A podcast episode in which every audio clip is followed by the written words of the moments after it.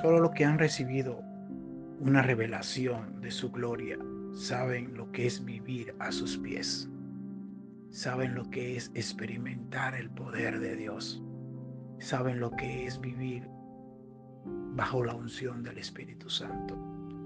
Saben lo que es vivir bajo el, el todo y el todo y en todo. El gran poder de Dios. El Espíritu Santo que nos llena con su presencia y nos da la plenitud del Padre y el conocer el camino, la verdad y la vida que nos acerca al Hijo. Es el mismo que pelea las buenas batallas. Es el mismo, porque no, nuestra guerra no es contra carne ni sangre. Nuestra guerra no es con espada. Nuestra guerra es con, contra espíritus de las potestades celestes, de los gobernadores de las tinieblas. Esto no es una guerra de armas.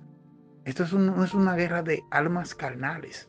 Esto es una guerra de almas espirituales. Y solamente si echamos mano del escudo de la fe, de la coraza y del yermo de la salvación y de la espada de doble filo, que es la palabra de Dios, es como podemos vencer al adversario. Es como podemos vencer a las artimañas que usa cada día el enemigo. La palabra de Dios dice que cada día trae su propio afán. Bástate mi gracia pero los días serán peores. Mateo 24. Y es que es una lucha. Y solo los que asimilan y conocen a su Dios y se aferran a la fe de creer por fe y declarar por fe y de vivir por fe son los que van a vencer. Son los que van a echar mano de la vida eterna. Son los que conocerán el llamado. Son los que acudirán al llamado.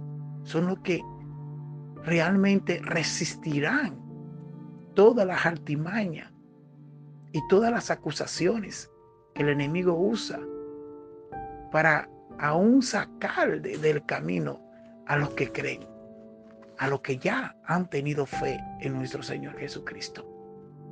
Y yo ruego al Señor que nos dé la fuerza necesaria para poder persistir, para poder resistir y para poder permanecer en sus caminos. Son tiempos difíciles que estamos viviendo y el mundo, la ciencia se aumentará y el mundo irá de mar en peor. La palabra dice que tendrán, comezón de oír, pero no de un oír de la palabra de Dios, no de un oír que lo dirija a Dios, sino de un oír para murmurar, para criticar, para hacer cuantas cosas el enemigo desea. Por eso debemos de estar atentos. ¿Qué estamos escuchando? ¿A quién estamos escuchando? ¿A quién estamos oyendo? ¿Qué estamos viendo? Porque los tiempos son difíciles y debemos de estar cada día a los pies del Maestro, rogando por los nuestros, rogando por nuestros hijos, rogando por nuestra familia, rogando en, en nuestro trabajo, en nuestro entorno. Y es lo que nos dice la palabra del día de hoy, en primera de Timoteo 6:12. Pelear la buena batalla de la fe, echar mano de la vida eterna, a la cual asimismo fuiste llamado, habiendo hecho la buena profesión delante de muchos testigos. Pablo, dándole un consejo a su hijo en la fe, a Timoteo, fortaleciendo a su hijo en el consejo y en la palabra, le dice, eh, le da este consejo a la cual fuiste llamado, habiendo hecho la buena profesión. ¿Cuál es tu profesión? ¿Cuál es la buena profesión? Si no es de dar por gracia lo que por gracia hemos recibido. La buena profesión es predicar la palabra de Dios a tiempo y afuera de tiempo. La buena profesión es que no podemos quedarnos callados.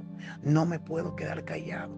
La salvación es individual, pero yo tengo, yo tengo la buena profesión, yo tengo el llamado, yo tengo la fe, yo tengo la unción, yo tengo el aceite, yo tengo el gozo.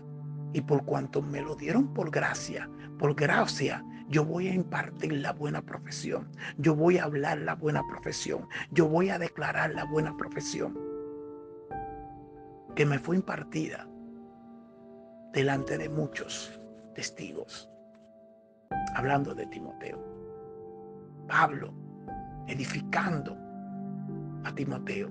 Se necesitan nuevos Timoteos. Se necesita que se levanten nuevos Timoteos. Se necesita que se unan nuevos Timoteos. Se necesita que se envíen nuevos Timoteos.